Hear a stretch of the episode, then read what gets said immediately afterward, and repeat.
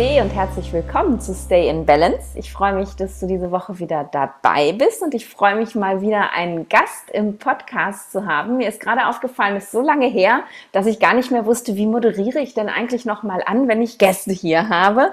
Umso schöner ist es, dass sich die Olivia heute Zeit genommen hat, in den Podcast zu kommen und ein bisschen von ihrer Arbeit zu erzählen. Olivia und ich ähm, sind Kolleginnen und sie ist auch Ärztin, genauso wie ich. Und wir haben uns über ein Netzwerk kennengelernt für Ärzte, die ja nicht mehr ganz so in dieser konventionellen Medizin arbeiten wollen, wie, wie ich das ja auch schon getan habe, die eben Medizin weiterentwickeln wollen.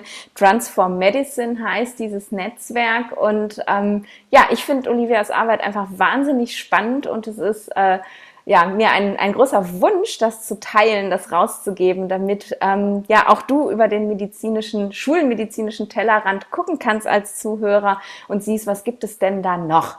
Herzlich willkommen, liebe Olivia. Schön, dass du da bist. Schön, dass du Zeit für mich hast. Ähm, ja, hallo im Podcast. hallo, liebe Nadine. Vielen lieben Dank. Ich fühle mich super geehrt, hier sein zu dürfen. Erzähl doch mal, jetzt habe ich ja schon mal so ein bisschen äh, angedroht, wer du bist, was du machst sozusagen, also dass du auch Schulmedizinerin bist wie ich. Ähm, aber was genau machst du denn in der Schulmedizin? Also, ich bin Psychiaterin, was die Schulmedizin betrifft und Suchtexpertin und ähm, bin jetzt aber tatsächlich dabei, so ein bisschen aus diesem konventionellen Setting rauszugehen seit ein paar Jahren. Ähm, ich habe, also erstmal bin ich Yogalehrerin, seit, ähm, keine Ahnung, acht Jahren mache ich Yoga-Fortbildung im ganz klassischen Hatha-Yoga und wie wir auch beide festgestellt haben, im tantrischen Yoga. und ich habe mich in der Psychotherapie auf Körperpsychotherapie spezialisiert. Ganz einfach, weil ich ganz ähm, intuitiv schon seit Jahren angefangen habe, mit meinen Patienten zu atmen, wie man es im Yoga macht und in den Körper reinzuspüren. Und ich irgendwann gemerkt habe, hey, mir fehlen Tools. Und naja, in diesen psychiatrischen Sitzungen, als ich noch im Krankenhaus war, da war es immer so, der Patient kommt rein oder die Patientin, dem geht es ganz schlecht dann erzählt er mir alles, was nicht funktioniert. Und nach einer halben Stunde geht es ihm schlecht und mir auch. Und alles, was ich machen kann, ist irgendwie Medikamente verschreiben. Und das hat gar nicht mehr gepasst. Und dann habe ich, ja, jetzt hole ich ein bisschen aus, aber ich habe gerne gehabt im Krankenhaus und habe dann 2015, 2014 gemerkt, nee, das geht gar nicht mehr. Krankenhaus verlassen und äh, ja, und habe dann gegoogelt, was ist denn, gibt es sowas, Psychotherapie und Körper? Und habe dann mehrere Schulen gefunden und bin bei einer gelandet, die ich ganz super finde. Die kommt aus Amerika, ähm, Sensory Motor Psychotherapy. Mhm. Das mache ich jetzt eigentlich hauptsächlich. Und dann hatte ich, ich mache immer, ich suche mir immer die Tools, so was mich selber betrifft. Ne? Hatte ich nochmal eine riesen Depression auch irgendwo in dem Zeitraum und habe gedacht, okay, ich brauche jetzt nochmal was anderes. Und dann habe ich mir Self-Compassion ähm, angelernt und war dafür für, in Schottland auf einem Fünf-Tages-Intensiv-Retreat und wow. habe natürlich dann weitergemacht. Meine Arbeit ist jetzt eben, natürlich bin ich immer noch Generalpsychiaterin, habe auch meine Praxis jetzt seit 2015 und ähm, kann auch verschreiben. Und es kommt schon auch vor, dass ich Medikamente verschreibe natürlich. Aber ich versuche, die Menschen tatsächlich in ihre Körper und in ihre Ressourcen zu bringen, mit eben den ganzen anderen Tools, die ich jetzt auch habe. Körperpsychotherapie, natürlich Yoga als Hintergrund, mhm. als Background und ähm, Mindfulness und dann Self-Compassion buddhistische Psychologie auch noch nebenbei. Wow. da bin ich auch selber suchen gegangen. Genau. Ganz viele tolle Puzzlestücke. Ganz viele tolle Puzzlestücke. Und genau, so, also habe ich schulmedizinisch schon noch eine Praxis, wo ich das alles integriere. Mhm. Und habe dann aber mit, dem, mit der Corona-Pandemie angefangen, kostenlose Online-Meditationen zu geben, wo ich die Menschen auch in ihren Körper bringe und was denn noch? Ähm, Alpenretreat seit letztem Jahr und dieses Jahr einen ganz tollen Online-Kurs. Es war so ein, der war schon so ein paar Jahre in meinem Kopf, dieser Online-Kurs, der ist irgendwie zu mir gekommen. Für einen Monat. Den habe ich wann diesen letzten Monat beendet. Der ging von März auf April. Mhm. Wahnsinn. Also ich entdecke ganz tolle neue Möglichkeiten zu arbeiten und die Menschen zu begleiten und noch mehr Menschen zu erreichen als jetzt nur die, die ich im, in der Praxis sehe. Cool. Und ich finde das ganz, ganz großartig, weil ähm, das haben ja so viele Menschen, nicht nur Mediziner, aber gerade Mediziner auch, ähm, dass sie merken, okay, das funktioniert so nicht. Ne? Der Job, der gefällt mir nicht, das, ähm, das läuft nicht gut für mich, ich fühle mich nicht gut damit, aber ich kann ja nichts ändern. Das ist ja nun mal der Job. Ne? Äh, was soll ich denn schon verändern? Das läuft nun mal immer so und ich habe ja gar keine Wahl und ich muss das jetzt weitermachen. Und dann einfach loszugehen und zu sagen, hey nein, ich gucke einfach mal, was, was habe ich denn für Alternativen oder Möglichkeiten eben, ne? zusätzliche Puzzlestücke zu integrieren. Das finde ich so großartig und so inspirierend, weil du hast ja jetzt nicht deinem Job komplett den Rücken gekehrt und gesagt, okay, ich bin jetzt Vollzeit-Yoga-Lehrerin oder so, sondern du bist ja dir als, als Psychiaterin treu geblieben, aber du hast es eben einfach so für dich verändert, dass es sich gut anfühlt und funktioniert. Das finde ich einfach super cool. Ja, ja stimmt. Danke. Ähm, wobei ich sagen muss, das stand, glaube ich, nie zur Diskussion, dass ich aus der Psychiatrie rausgehe, glaube ich, weil mich das so fasziniert hat. Jetzt muss ich sagen, noch mehr die ganzen psychotherapeutischen Optionen, die es da gibt, als jetzt die klassische Psychiatrie im Krankenhaus. Und dieses das Ändern, ich glaube, das war so lebensnotwendig, ja. Also nach dem dritten Burnout, das war, ja. ich kann hier nicht bleiben. Das geht nicht. Unmöglich. Erstmal muss ich hier raus und dann gucke ich. Aber wie Wahnsinn, oder? Dass man sich gleich dreimal rein manövrieren muss, bis man dann merkt, okay, äh, jetzt ist wirklich mal gut. Ne? Also man sollte ja eigentlich meinen, dass es beim ersten Mal schon gereicht hat, aber äh, Ärzte sind zäh, ne?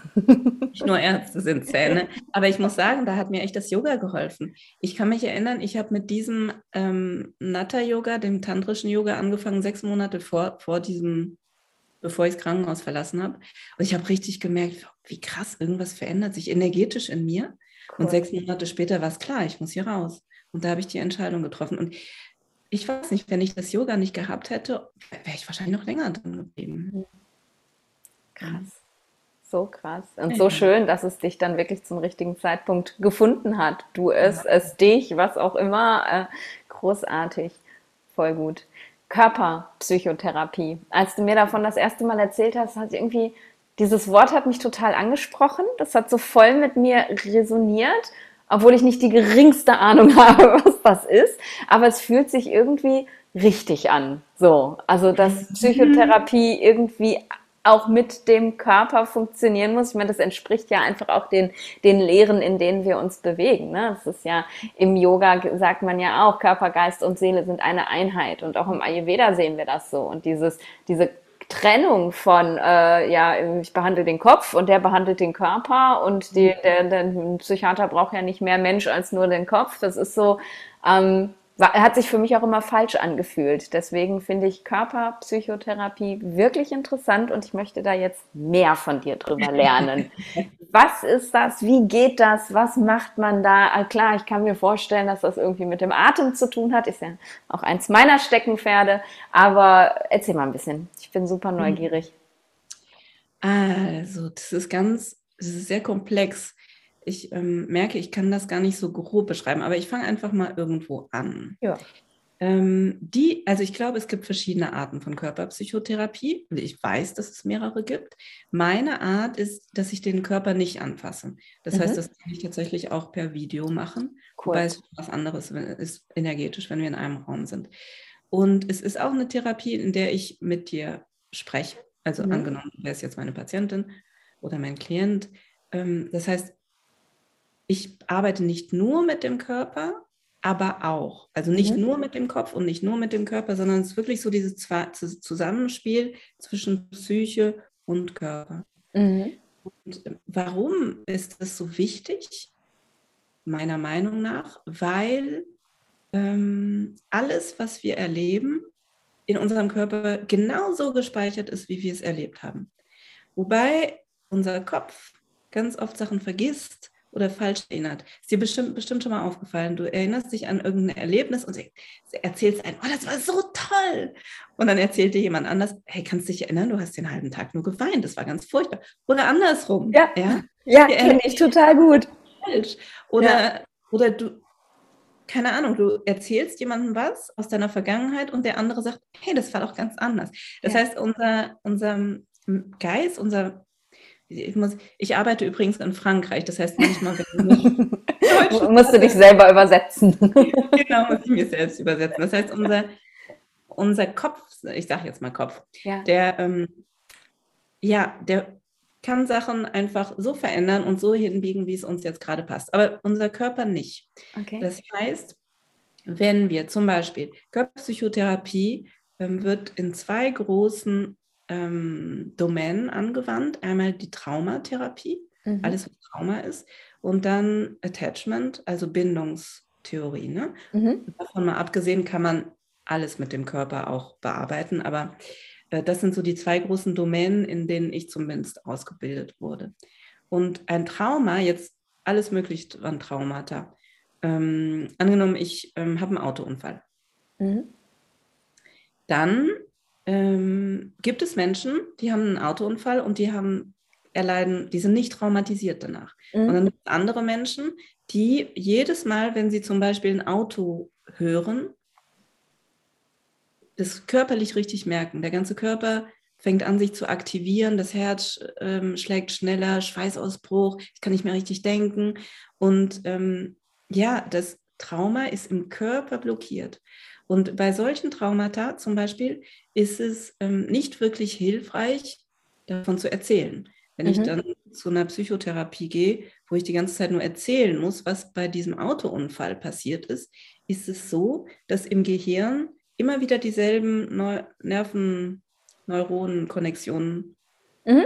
werden und ich kann mich tatsächlich retraumatisieren und das noch mehr verankern im okay. Gehirn. Okay, wow. Das heißt, in der Körperpsychotherapie werde ich dich nicht darum bitten, mir deinen Unfall zu erzählen. Also ich brauche schon so ein bisschen, ich kann ich nachher noch erzählen, aber ich werde dich nicht darum bitten, da in die Details zu gehen, sondern ich werde versuchen, mit dir eine neue Erfahrung zu machen. Du mhm. kannst diesen ähm, Unfall nach und nach in der Therapie neu durchleben und zwar mit Ressourcen, die wir gleichzeitig aufbauen. Ich weiß nicht, ob das jetzt äh, sehr klar ist, was ich sage. Mhm.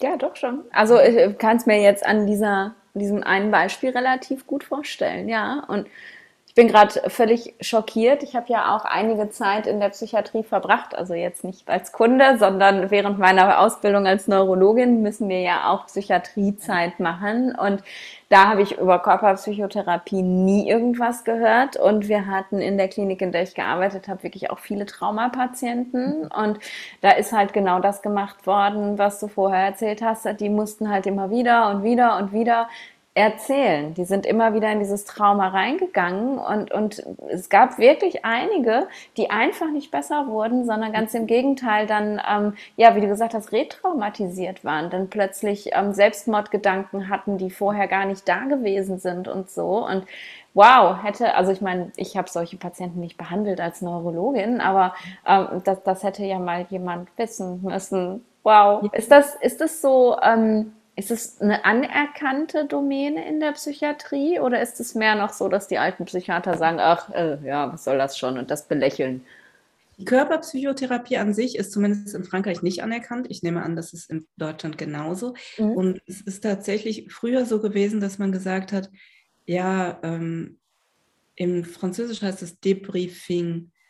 Ich, Debrief, keine Ahnung. Das, nach dem Trauma muss man vor allem das rauserzählen. Ja. Das ja. hat man jetzt in der Wissenschaft so in den letzten Jahrzehnten nach und nach herausgefunden, dass das nicht der richtige Weg ist. Okay. Zumindest nicht ähm, wiederholt. Und das ist inzwischen anerkannt, auch in Deutschland, dass man da andere ähm, Therapieoptionen für finden muss. Mhm. Und dann gibt es natürlich noch andere ähm, ja, mehr oder weniger. Ich weiß nicht, wie weit das von der Krankenkasse anerkannt wird. Aber es gibt andere ähm, Therapieformen, die wirklich auf Traumata spezialisiert sind, zum Beispiel EMDR. Heißt das auf Deutsch? Ja.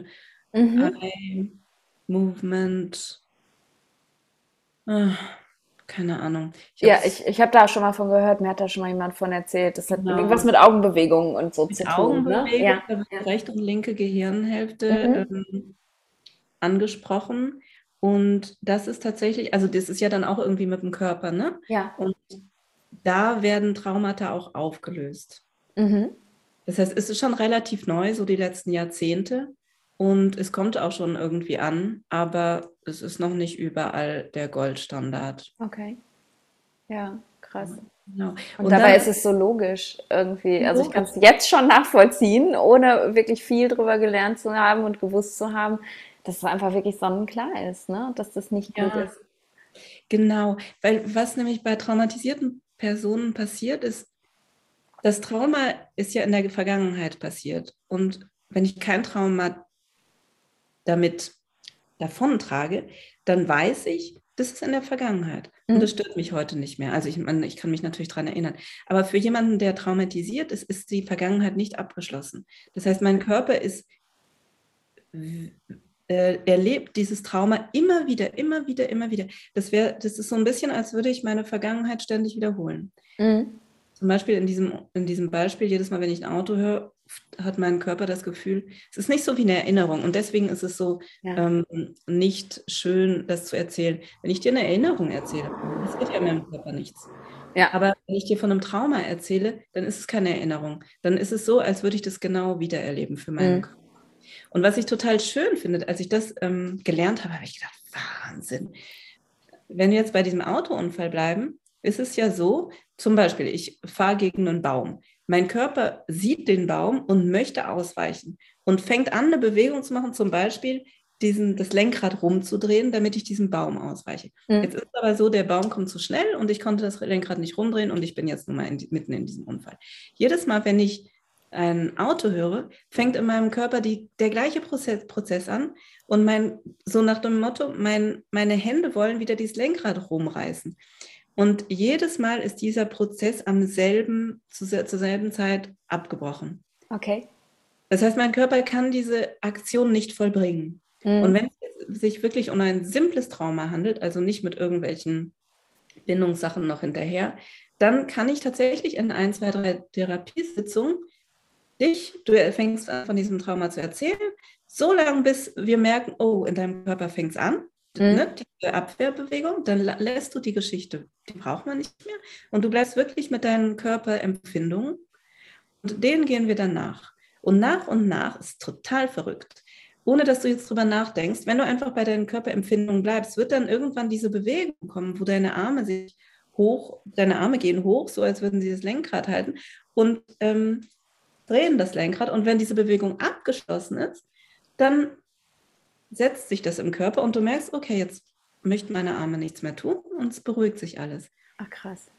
Und ich habe das äh, an mir selber mit einem Snowboard-Unfall gemacht. Das okay. war der Wahnsinn. Ich bin gegen einen Baum gefahren und in der Therapiesitzung, ich bin echt immer nur in meinem Körper geblieben und als die Bewegung zu Ende war, hat meine Therapeutin, also meine Kollegin, die an mir therapiert hat, die hat gemerkt, hey Olivia, guck mal, wie du da stehst. Würde man, du wärst dem Baum ausgewichen. Total. Ich stand so, als wäre ich dem Baum ausgewichen. Und vorher hatte ich nämlich immer Angst, wieder in diesen in Wäldern zu fahren ja. und dann wieder fahren. Total abgefahren. Das heißt also, die, die, das Ziel der Therapie ist im Endeffekt, das traumatisierende Ereignis körperlich aufzulösen. Also, dass der Körper es eben geschafft hat, das Trauma zu verhindern, sozusagen. Wow, ja. okay. Wahnsinn. Das ist jetzt ein ganz simples Beispiel. Ja, ne? Ganz oft ja. ist Trauma mit, mit anderen Sachen verwoben und das heißt, mhm. es ist, aber es gibt ja so ganz, ganz simple Unfälle, ja, Skiunfall ja. oder ja. Ja, auch, ja. Sind das denn Menschen, ähm, die auch körperliche Beschwerden irgendwie haben, die jetzt aus schulmedizinischer Sicht unerklärlich sind? Also denke jetzt gerade daran, weil wir, wir sagen ja auch, ähm, im, also mehr in den, den, den nicht westlichen Philosophien, dass Trauma ja auch im Körper gespeichert wird, also eben in den Faszien und äh, keine Ahnung, also dass, dass, dass wirklich auch Schmerzen sich irgendwo entwickeln, für die es eigentlich keinen Grund gibt, dass man sagen kann, okay, das, weil, weil das liegt auch daran, dass das Trauma da irgendwie festhängt. Auf jeden Fall. Auf jeden Fall. Also bei diesen ganz simplen, wie jetzt mein Snowboard-Unfall, ja. ähm, weiß ich nicht, ob das jetzt irgendwie chronische Schmerzen hervorrufen würde. Das ist also bei mir zumindest eher so gewesen, wenn ich wieder vor einem Wald stand auf meinem Snowboard, dann ähm, ja, Schmerzphasen ja. bekommen ja. und so weiter. Ja. Aber es gibt ja andere Traumata, wie zum Beispiel Gewalt, ähm, gerade im Kindesalter. Mhm. Ähm, oh Gott, da fallen, fehlen mir jetzt tatsächlich die deutschen Worte für, aber Vergewaltigung und ja. äh, häusliche Gewalt und aber auch ähm, verbale Gewalt oder mhm. es kann aber auch im Erwachsenenalter Mobbing sein, wo ich ganz schlimm darunter leide. Natürlich, das wird alles im Körper gespeichert und das kann alles somatische Auswirkungen haben. Mhm. Und ähm, da komme ich jetzt nochmal auf dieses andere, auf das Attachment-Thema, auf diese mhm. Bindungstheorie, was total spannend ist. Was, wenn ich zum Beispiel als Kind lerne, irgendwie, ähm, um geliebt zu werden von meinen Eltern, muss ich mich immer anstrengen. Mhm. Dann kann man das im äh, Körper lesen. Das sind so Überlebensstrategien, weil als Kind brauche ich ja die Liebe meiner Eltern, sonst kann mhm. ich nicht überleben. Wenn meine Eltern mir kein ähm, Dach über den Kopf geben und Ernährung und Wärme, dann bin ich als Kind, dann sterbe ich. Ja. Also sind Mechanismen, die ich entwickle, die so stark sind, diese, um mein Überleben zu, zu gewährleisten. Wenn ich als Kind lerne, okay, meine Eltern wollen, es kann jetzt ähm, bewusst oder unbewusst sein, ja, dass ich mich immer anstrenge, dann prägt sich das im Körper ein und dann sind das wahrscheinlich Menschen, die nicht immer total relaxed auf dem Sofa liegen, sondern ja. das werden dann höchstwahrscheinlich Menschen, die immer irgendwie eine Anspannung im Körper haben, wahrscheinlich mit dem Körper immer so ein bisschen nach vorne ja. und immer irgendwie große Augen und wo kann ich jetzt, was kann ich jetzt tun? Ja. Und das ist eben dann nicht sehr ausgeglichen, wenn ich, ja. wenn mein Nervensystem ständig so ein bisschen hyperaktiv ist. Du bist ja dauernd in der Sympathikusaktivität eigentlich, weil man ja immer in so einer Hab-Acht-Stellung ist irgendwie ja. und, und nie wirklich zur Ruhe kommt. Ne? Das macht ja auch echt krank. Wow, okay. Genau. Ja. Das war jetzt so ein bisschen nicht wirklich die Antwort auf deine Frage. Das war jetzt mit, ähm, was in der frühkindlichen Bindung passiert. Mhm. Ne? Aber natürlich kann man sich dann auch ableiten, wenn ich ein Trauma erlebe, das prägt sich im Körper ein. Ja. Und wenn ich das nicht wenn ich diese Energie da nicht rauslasse, mhm. dann hat das natürlich irgendwie auch eine materielle Komponente im, ja. im Körper. Da fällt mir noch was anderes zu ein. Du musst mir sagen, wenn ich zu weit abschweife. Ne? Nein, ich finde es total spannend. Wunderbar.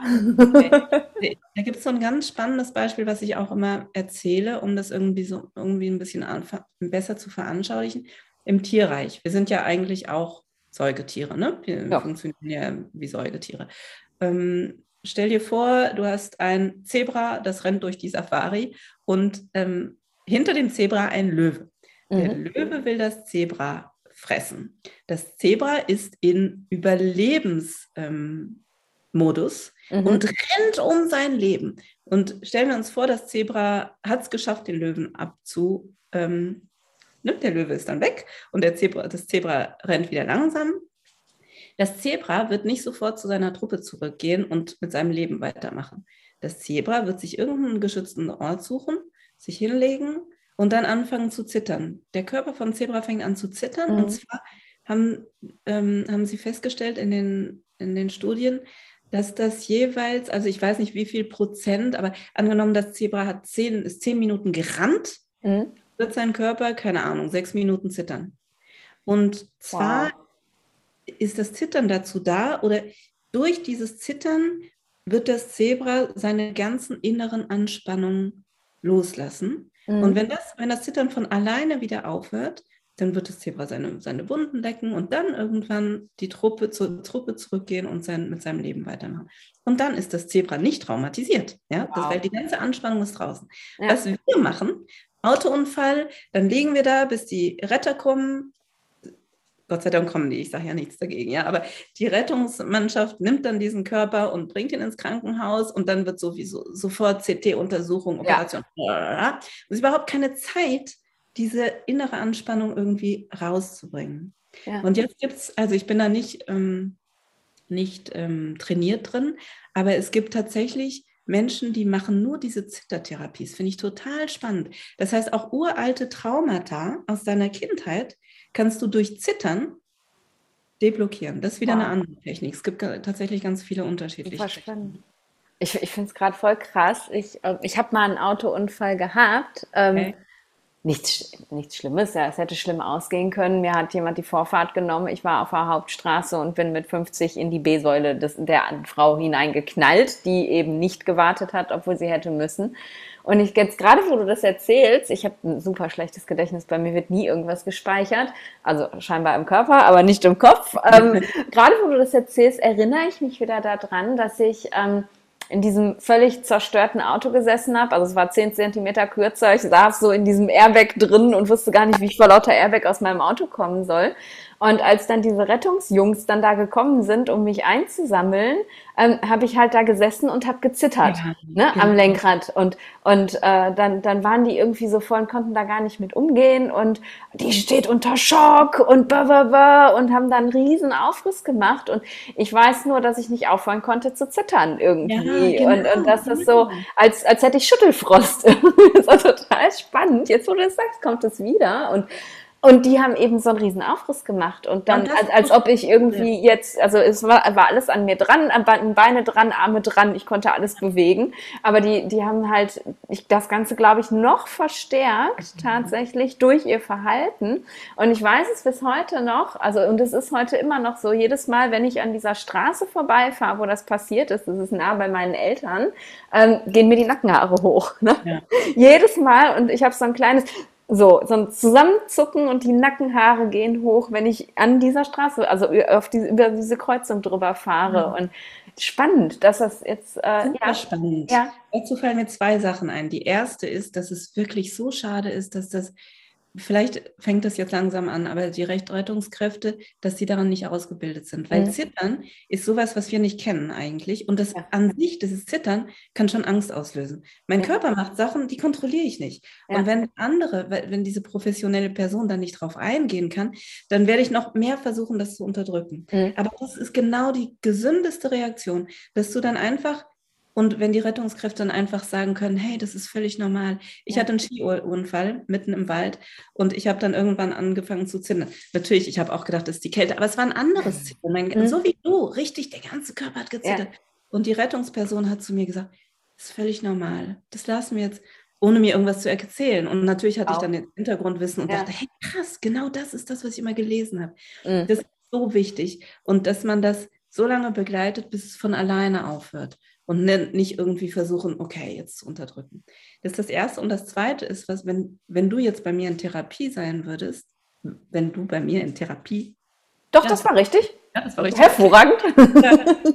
dann würde ich dir vorschlagen, nochmal eine, eine Sitzung über diesen Autounfall zu machen. Weil nämlich so lang, das ist diese körperliche Aktivierung, von der ich mhm. eben gesprochen habe. Solange da noch was ein bisschen blockiert ist, wenn ich mich daran erinnere, ob da gibt es eine körperliche Reaktion. Ja. Wenn das komplett aufgelöst ist, dann ist auch keine Reaktion mehr. Dann wird es tatsächlich so wie, ein, wie eine Erinnerung, die ich erzähle. Okay. Und erlebst du das dann mit deinen Klienten, Patienten, wenn ähm, du halt in diese Situation mit denen zurückgehst, dass die dann auch anfangen zu zittern teilweise? Also siehst du ja. das dann? Wow. Ja. Okay. Und das kann, äh, das kann grob, grobes Zittern sein, so wie ja. du das erlebt hast und ich auch. Es kann aber auch ganz seltsame kleine Bewegungen sein, die wirklich so vom vom, von meinem Bewusstsein abgespalten sind, dass wir die am liebsten unterdrücken würden. Weil das ist wirklich mhm. so, hey, mein Körper macht da komische Sachen oder das kribbelt. Man, man, ganz oft ist es tatsächlich nur Kribbeln. Mhm. Kribbeln ist so, ja, es kribbelt halt, ne? Mhm. Nee, dann bleibe ich mit meinen Patienten dabei und lasse es mal durch, durch den Körper durchkribbeln. Mhm. Das braucht schon, also tatsächlich weiß ich auch nicht, ob ich das als ausgebildete Person für mich selbst machen könnte. Ich glaube, mhm. da braucht schon jemand, der dabei ist und der uns einfach dadurch begleitet. Ja.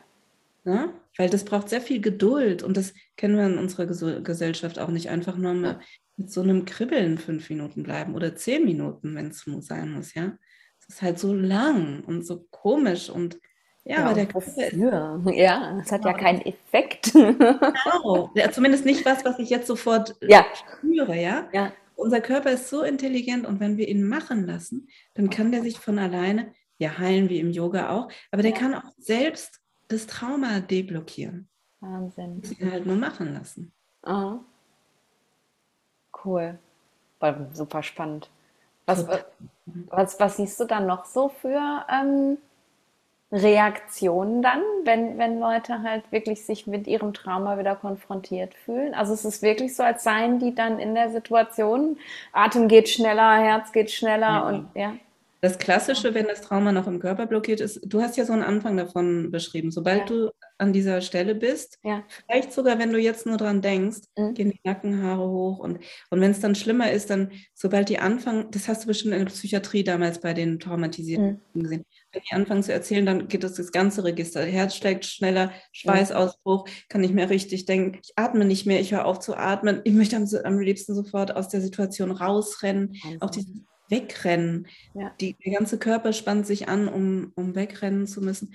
Aber ja, also in meiner Praxis werde ich dich soweit nicht ähm, reingehen lassen. Mhm. Aber ja, ja, der Körper erlebt es wieder, so als wäre das, Ja. als wäre er wieder drin.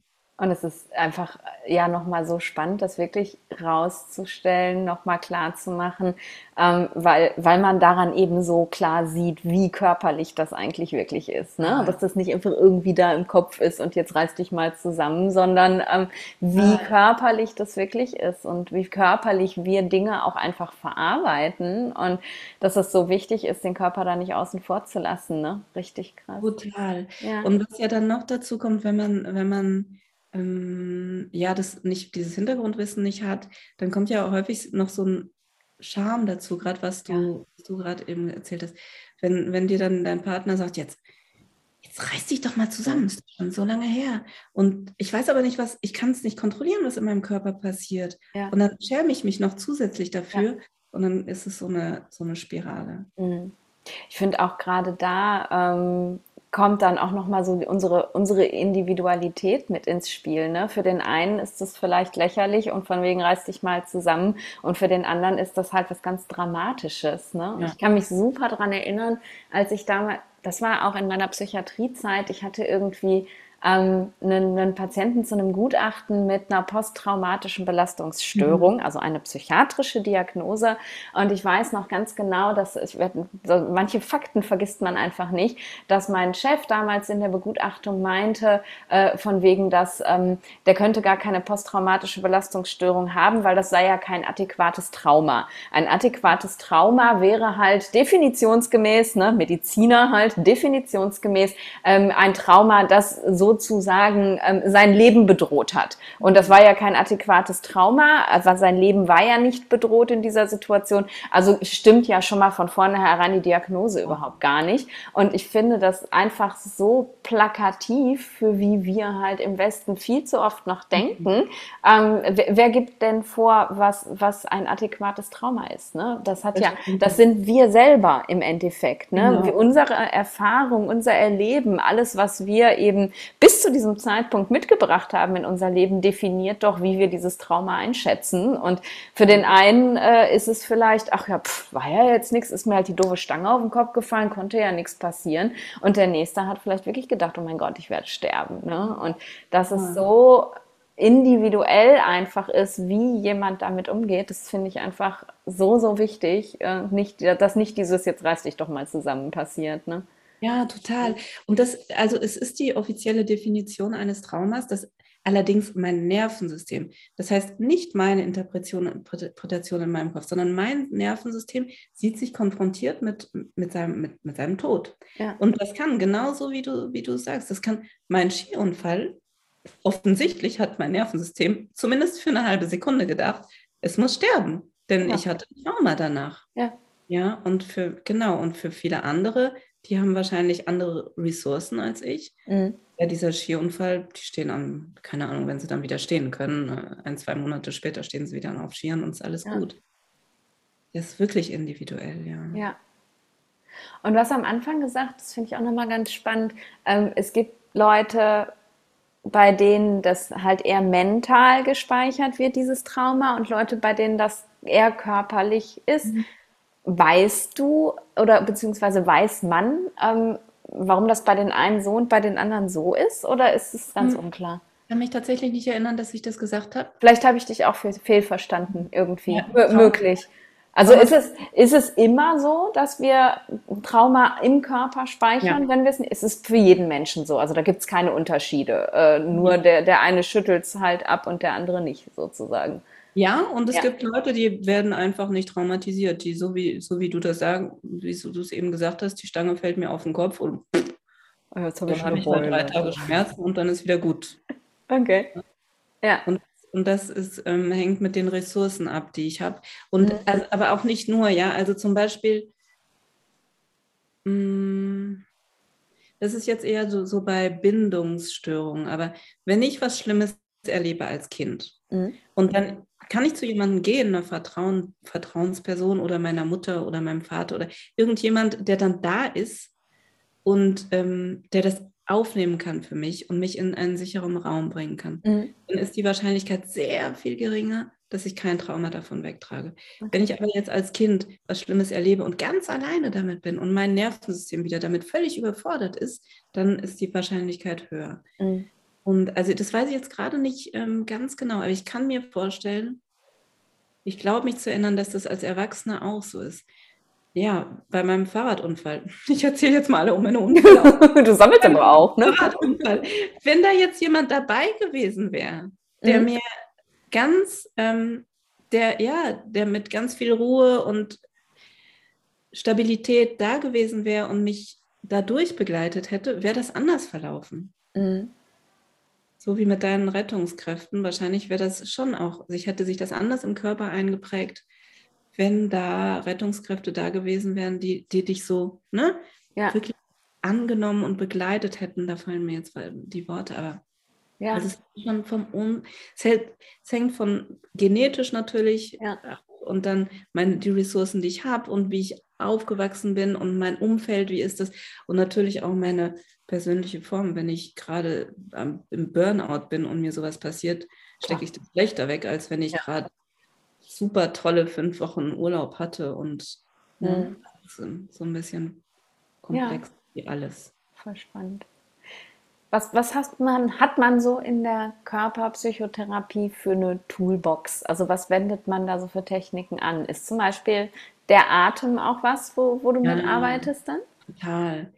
Ja, das, was in der Körperpsychotherapie, zumindest in meiner Form, aber ich in alle mit, mit allen, in allen ganz wichtig ist, sind, ist Ressourcenarbeit. Mhm. Weil auch, also komme ich wieder auf die Traumata zurück, wenn ich ähm, Trauma erlebt habe, ist es ganz häufig so, dass ich mich von meinem Körper abspalte mhm. und im Extremfall gar nichts mehr spüre, mhm. weil ich irgendwann lerne, hey, alles, was ich im Körper spüre, ist so unangenehm. Wie, zum Beispiel mit diesem Auto. Jedes Mal, wenn ich ein Auto höre, es kann doch nicht sein, geht bei mir wieder alles hoch. Also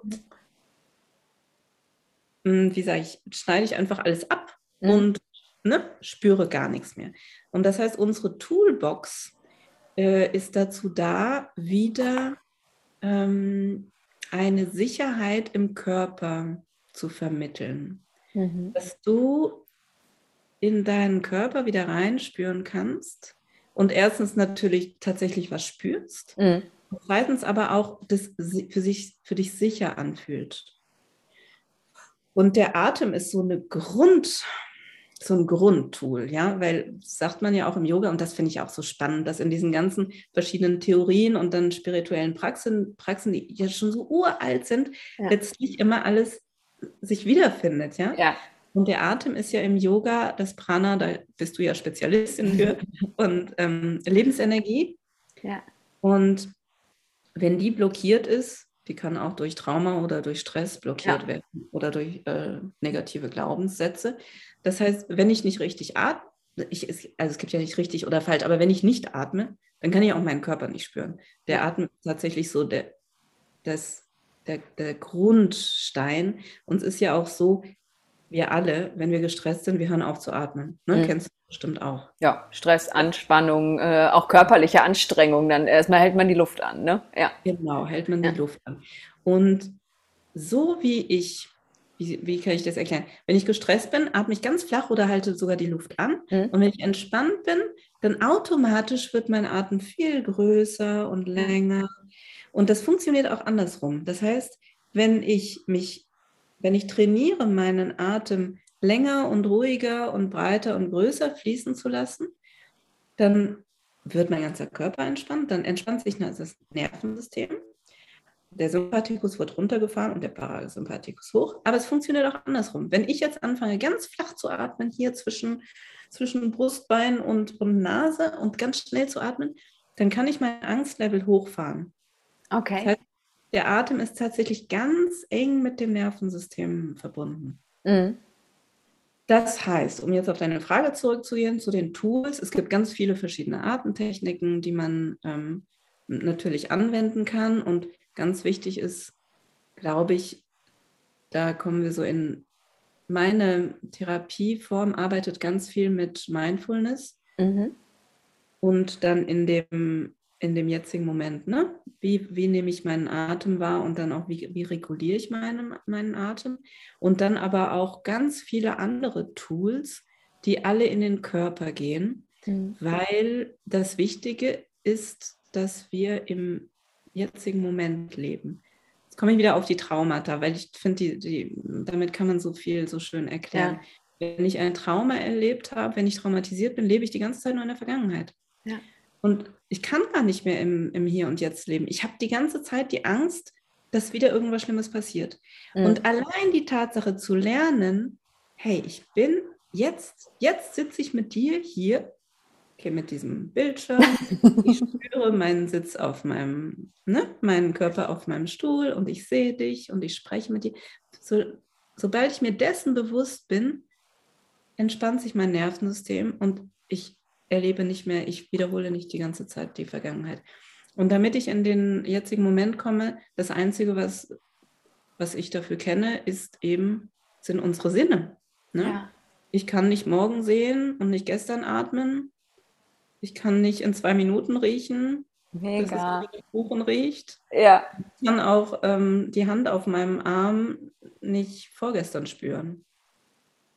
Das heißt, es gibt wow. ganz viele Techniken, ja die, die dich dann in deinen Körper bringen und damit du nach und nach wieder lernst, jetzt, ne, wenn du eine traumatisierte Person bist, hey, es ist nicht gefährlich, sondern die einzige Stabilität, die ich finden kann, die echte, wirkliche Stabilität ist, ist ja im Innern.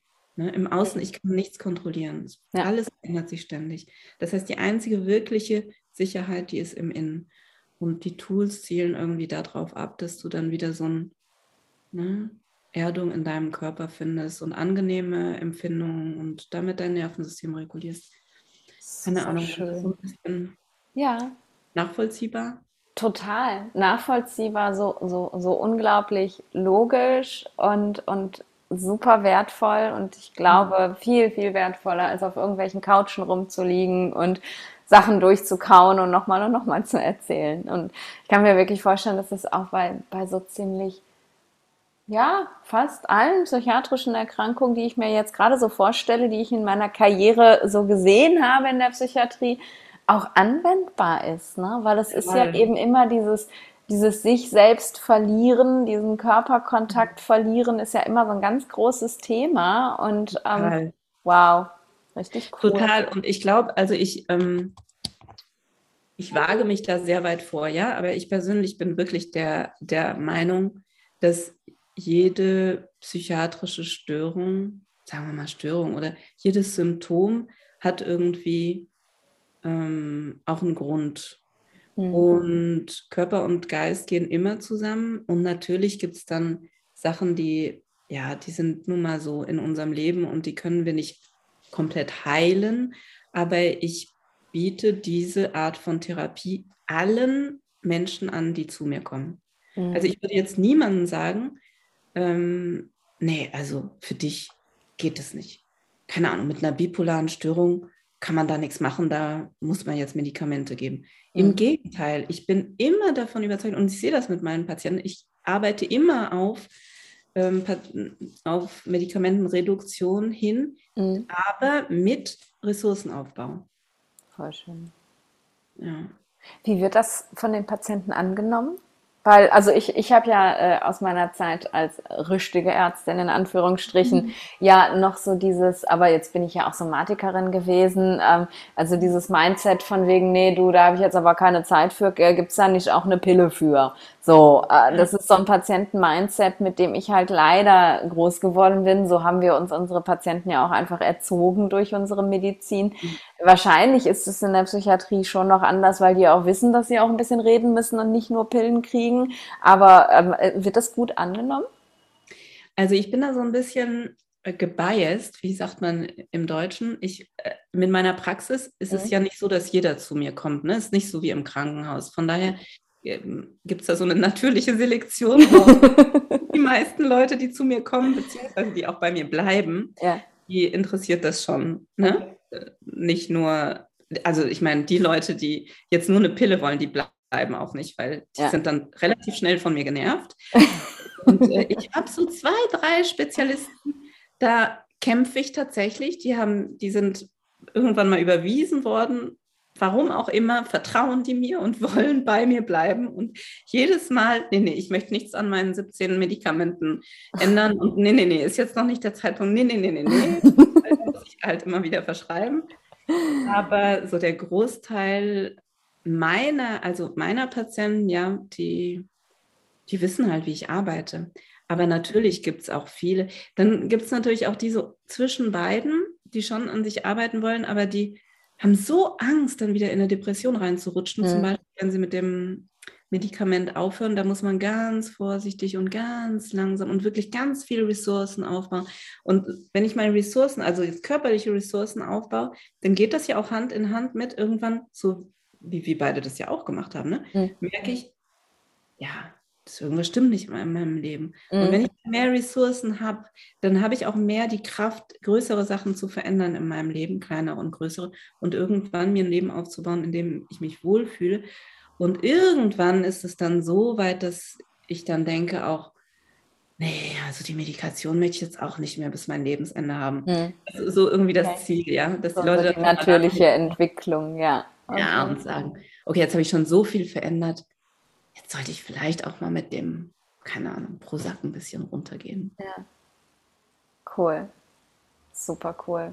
Und ich finde auch was, was einfach nicht nur Patienten, die mit einer psychiatrischen Diagnose in eine psychiatrische Praxis laufen, zugänglich sein sollte, sondern einfach irgendwie jedem von uns so. Total. Weil ich glaube, wir ja, schleppen alle die kleineren oder größeren Traumata so mit uns rum. Und ich wäre jetzt nach dem Autounfall nie auf die Idee gekommen, zum Psychiater zu gehen. Oder ähm, letztens äh, habe ich nochmal äh, äh, die Erfahrung machen dürfen, wie es ist, auch retra sich retraumatisiert zu fühlen. Ich äh, habe ja ähm, einen Kieferbruch gehabt im Sommer 21 Nein, 20, Sommer 20, die Zeit vergeht so schnell. Und das war eine sehr traumatische Erfahrung im Krankenhaus, wie ich da halt behandelt worden bin initial. Und das ist echt so in mir hängen geblieben. Und das habe ich gar nicht so richtig verarbeitet auch. Und auch diese Tatsache so, wow, äh, du fällst einfach nur blöd, blöd über deine Füße und brichst dir den Kiefer. Also dieses, ne, dass da was richtig Schlimmes passieren kann bei, bei einer Blödelei. Und dann musste die Platte raus, also ich musste nochmal operiert werden. Und dann kam das alles zurück. Ne? Und dann war ich da plötzlich wieder irgendwie so, oh, ich bin überhaupt nicht lebensfähig, ich krieg mein, ich, also ich, ne, ich möchte nicht aus dem Bett raus, mein ganzer Körper tut mir weh. Also es war ganz krass tatsächlich. Und jetzt habe ich ja nun mal die Tools, mich da irgendwie durchzuarbeiten, aber habe da auch Unterstützung gebraucht von Freunden und so. Und ich denke, so viele von uns schleppen Dinge mit sich rum, die, äh, die, die wir einfach auch nicht mit uns rumschleppen müssen. Also es wäre toll, ja. das, das halt an alle weiterzugeben. Machst du das auf deinen Retreats? ja, so ein bisschen. Also erstmal wollte ich noch mal ganz kurz sagen, ich finde das total wichtig, was du gerade gesagt hast, weil wir haben alle Traumata. Jetzt, es muss jetzt nicht das Riesentrauma sein, ja. aber es gibt auch so kleine Sachen und die, die blockieren sich dann. Ja. Die machen unser Leben kleiner. Ja. Das, oder diese kleine Bindungsstörungen, die zu irgend so ne, Glaubenssätzen führen, wie ja. ich bin nie gut genug. Das verändert sich im Körper und das führt dazu, dass ich in meinem Leben nicht das verwirklichen kann, was ich verwirklichen möchte. Ja. Und ich habe eine von meinen äh, Lehrerinnen, die meinte mal, das fand ich total, also ich, ich wiederhole das immer, weil ich es so total schön finde und das schlechte Gewissen weggeht, die sagt, hey, Therapie ist für mich so wie Massage, das sollte zur täglichen Gesundheitshygiene gehören. Mega. Oder zur, also jetzt nicht unbedingt täglich, aber das sollte zur Ja. Hygiene gehören. Und ich finde das so wichtig. Und ich Ja. habe mich tatsächlich jahrelang geschämt, weil ich selber mache Therapie seit für mich, seit ewig. Ja. Jetzt bestimmt seit 15 Jahren. Und dann höre ich immer auch Kollegen, ja, Psychiater sagen, ja, ne, bist da nicht mal durch. Und nee, ich nicht. Es gibt immer wieder Sachen zu entblockieren. Und es Ja. gibt ja auch so viele Patienten, die, die sagen, ich weiß nicht, ob ich legitim bin, hier jetzt einen Platz.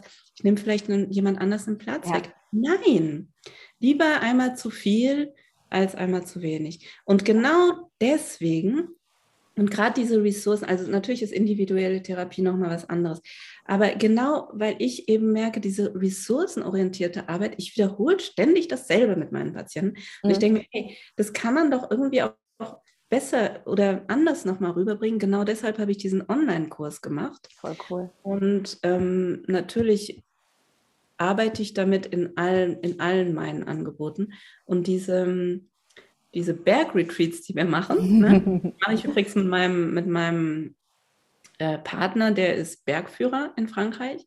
Und da geht es da tatsächlich darum, wir wandern in einem, in einem von einer Berghütte zur anderen. In dem zweiten machen wir zwei Tage Wandern und einmal ähm, Klettern und einmal Via Ferrata. Aber es geht nicht um den Sport, Mhm. sondern es geht wirklich darum, unsere, unser Bewusstsein im Körper zu verankern und dann natürlich um alles, was ich bis, e- bis eben geredet habe. Ne? Ja. Wie freunde ich mich mehr und mehr mit meinem Körper an?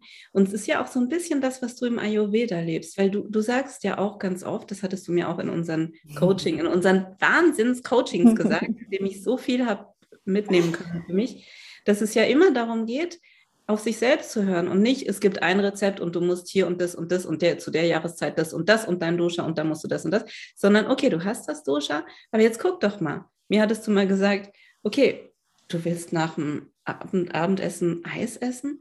Ja, dann probier das doch mal aus und spür mal nach. Und vielleicht gibt es ja dann Abende, wo, keine Ahnung, dein inneres Feuer zu hoch ist und dann braucht dein Körper das. Ja. Und das kann ich natürlich nicht nachspüren, wenn ich komplett Ja. abgeschnitten bin von meinen ganzen Körperempfindungen. Das heißt, es ist alles, ne? Es gehört irgendwie alles zusammen. Und in unseren Alpenretreats geht es wirklich darum, wie komme ich in den, in den Moment, natürlich auch über die Augen, die wahnsinnig schöne Natur, über Ja. den Geruchssinn. Dann im Juni sind die ganzen Blumen am Blühen, das Mhm. Hören. Ich war jetzt ein Wochenende ähm, wandern mit, mit Zelt auf dem Rücken und morgens, wenn du aufwachst, die ganzen Vögel. Und wenn du in deinen Gedanken bist, ich habe es wieder gemerkt, ich bin ja auch so eine, immer in, der, in Ja. den Menschen. Ich muss mich wirklich dazu zwingen. Hey, da sind jetzt Vögel. Ich höre jetzt mal auf zu denken, höre den Vögeln zu, ja? So. Und genau, darum geht es. Wie komme ich mitten in Natur, in meinen Körper und baue meine Ressourcen auf? Voll cool. Und, und dann hat man ja auch in diesen Situationen wahrscheinlich direkt auch mal so ein bisschen, ja, wo man sich dem Ganzen auch aussetzt, wenn, dass da vielleicht auch Ängste hochkommen können, ne? Wenn man da irgendwo rumklettert. Also ich habe ja, äh, also mein, mein Gehirn behauptet hartnäckig, ich hätte Höhenangst. Ich will das ja nicht glauben. Ähm, Ja. Aber es passiert mir halt immer wieder, dass ich dann irgendwo in irgendwelchen Wänden kleben bleibe und mich dann nicht mehr bewegen kann, weil ich Panik bekomme. Und Das ist ja auch dein Nervensystem, ja, ja. Angst ne? ja, ja, es, es meint halt, ich muss dann da jetzt runterfallen und sterben. Und ich möchte das nicht Genau. glauben und deswegen mache ich es und mache ich es und mache ich es. Und es hat sich eben auch schon ganz gut abgenutzt. Aber ich kenne halt dieses, ne, dann fängt das Herz langsam an, schneller zu schlagen und dann hast du so ein bisschen das Gefühl, so, oh, das schlägt dir so aus dem Hals raus und dann werden die Hände langsam schwitzig. Und das ist ja auch eine, eine, eine tolle Erfahrung, das dann wirklich direkt da vor Ort machen Ja. zu können, begleitet machen zu können. Da ist eben eine Gruppe, da bist du, die mir eben dieses Gefühl von Schutz auch gibt. Ähm, da kann mir nichts passieren. Ich bin da getragen. Ähm, und dann ganz körperlich diese Erfahrung zu machen, dass alles Genau. gut ist. Ne? Wow. Ich bin auch ganz gespannt. Da ist tatsächlich eine, die ähm, eingeschrieben ist für das zweite, die mir schon gesagt hat, ich habe Höhenangst. Und ich habe gesagt, super, komm, darum Ja. geht's. Wie Mega. baue ich ähm, meine Ressourcen auf und ähm, ja, lerne neue Erfahrungen zu machen. Ne? Cool. Ich kann vielleicht am Anfang 10 Zentimeter hochklettern, keine Ahnung, aber es funktioniert, wenn ich da nicht vom Kopf und mit meinem Nervensystem getriggert rangehe, Ja. sondern anders. Ne? Voll cool. Ich glaube, ich muss auch kommen, ja, dass meine, meine Resthöhenangst äh, noch, noch wegtherapiert werden kann. es ist schon besser, aber es ist halt immer noch da. Es passiert immer wieder noch. Ne? Also früher konnte ich nicht mal auf eine Leiter, um eine Deckenlampe zu wechseln. Da habe ich schon, schon Panik bekommen. Und heute gehe ich halt klettern und kletter acht Meter Wände hoch oder ja, bin in Bali von einem acht Meter Wasserfall runtergesprungen und solche okay, Sachen. Also das, das ist definitiv viel besser, aber es ist halt einfach so spannend, dass es irg irgendwas ist, irgendwas was mhm. passiert und bums, klebst du plötzlich wieder in irgendeiner Wand und nee, sorry, ja. ich kann mich jetzt nicht bewegen. Nee, das geht jetzt nicht. Weder Wenn ich vorn noch bewege, das ich nicht bewegen. genau, ich kenne das auch. Ja, selbst als Kletterin kenne ich das auch. Wenn du so eine Angst hast, oh Gott, da geht ja gar nichts mehr. Ja, ja. Ja, und auch eben wieder dieses, der Körper, ne? Also es ist nicht irgendwie, mein, mein Kopf macht da irgendwas, sondern ich, ich kann mein, meinen Körper nicht mehr kontrollieren, ne? Also ja, ja. so spannend. Das Spannende, dein Körper führt dein, dein, dein mentales System führt ja deinen Körper dazu, sich, sich zu verkrampfen. Was passiert denn? Es ja. passiert, wenn ich da in dieser, an dieser Wand hänge, mein ja. Kopf sagt mir, oh Gott, das Seil nicht fest genug geknotet oder oh Gott, jetzt schon 15 Meter, oh Gott. Und die Tatsache, dass ich das denke, bringt mein Nervensystem ja. hoch. Das heißt, die einzige, der einzige Weg, den ich zumindest daraus kenne, ist, dass ich aus meinen Gedanken rauskomme und dass mhm. ich dann wieder in meine ne, Groundings, Tools gehe, ja. in meine Atmung, ja. damit mein Nervensystem. Und sobald ich wieder anfange zu denken, oh Gott, guck mal runter, geht's wieder ja. hoch. Ja. Das ist wirklich dieses Zusammenspiel, ne? Ja, ja, das stimmt. Und das ist, also das ist auch das Einzige, was mir hilft. Nicht, dass ich mir erzähle, ach, so ein Quatsch und du fällst hier nicht runter, sondern dass ich einfach wieder äh, in, in, in, ne, in, meine eigene Sicherheit zurückkomme. Ne? Und äh, bei mir ist auch ganz viel Atmen dann und dann, ja, irgendwann löst es sich und dann geht's wieder. Nur runtergucken genau. darf ich dann genau. trotzdem nicht mehr. Aber es ist so spannend. Cool. Wann, wann sind die Retreats? Ähm, ist jetzt für kurz entschlossen, wenn noch jemand dazukommen möchte, aber super gerne, weil wir haben noch Plätze frei. Das erste vom 9, 15. bis 19. Juni mhm. und das zweite vom 29. Juni bis 3. Juli in den französischen, südlichen französischen Alpen. Zwei wahnsinnig schöne Orte. Da ist dann wirklich auch Frühling und noch keine Touristen, noch wenig Touristen. Letztes Jahr waren wir da tatsächlich meistens alleine. Wow. Und ja, Wahnsinn, wunderschön. Gerne, gerne sich melden, wenn jemand kommen möchte. Super cool. Muss man dafür Französisch sprechen können? Nee, ähm, Englisch wäre gut. Ja. Pierre, mein, mein Partner, der spricht Englisch und Französisch. Ich spreche alle drei Sprachen. Mhm. Ähm, Englisch wäre schon ganz gut. Wir machen die dieses Jahr zweisprachig. Wir haben auch schon zwei Deutsche, die eingeschrieben okay. sind. Cool. Ja. ja. Ja, ich gucke mal in meinen Kalender. Ja, dann können wir das auch Why mal. Not? Irgendwann möchte ich dich schon auch gerne mal persönlich äh, ja. Ja, wir kennen uns ja nur über diesen kleinen eckigen Kasten, ja. in den wir reinglotzen. Stimmt. Ja, toll. Wunderschön. Und dann irgendwann gibt es dann auch noch einen Online-Kurs auf Deutsch. Weil ich das glaube, mein, meine Zuhörer können, also ich würde jetzt nicht behaupten, dass die alle kein Französisch können, ah, äh, ganz im Gegenteil, wahrscheinlich äh, sind die alle super sprachbegabt, aber gerade so, so Sachen, die auch so in die Tiefe gehen, die ähm, es ist mm. leichter in der Muttersprache. Ne? Auf jeden also, Fall, ja. ja. Wobei es ja nicht meine Muttersprache ist, ne? das Französisch, aber mm. ja, wenn du es für dich. Ich hatte jetzt aber auch ähm, eine deutsche Freundin, die mitgemacht hat und zwei Deutsche und das ging. Aber ja, ja, das ist in irgendwo in meinem Hinterkopf, würde ich das gerne tatsächlich mindestens nochmal auf Deutsch machen, wenn nicht auch auf Englisch. Aber da hätte ich jetzt den allerersten Durchlauf. Ja. Der war super. Das heißt, da muss ich erst noch ein bisschen Nacharbeit leisten und dann, ich sag dir nochmal Bescheid, wenn ich dann irgendwann auf, auf jeden Fall. Dann, dann, kriegt meine Community das auf Instagram mit, unbedingt. Okay. Genau. Und die, ähm, gibt es zu den Retreats eine Website oder? Ähm? Eine Website ähm, aber am, am einfachsten wäre es wahrscheinlich über meinen Instagram-Kanal. Mhm. Da ist so ein Linktree und da kommt man auf die Website.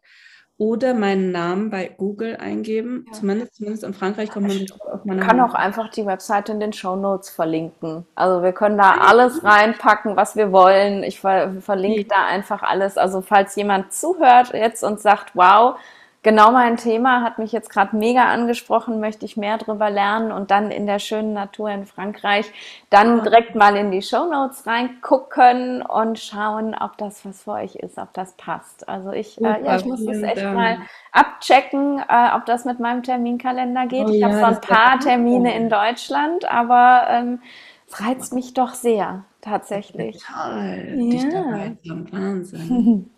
Cool. Ja, da bleiben wir, da sagst du mir einfach Bescheid. Ich Und ansonsten für, je, für jeden anderen anrufen oder ähm, E-Mail. Ne? Genau. Gern. Super.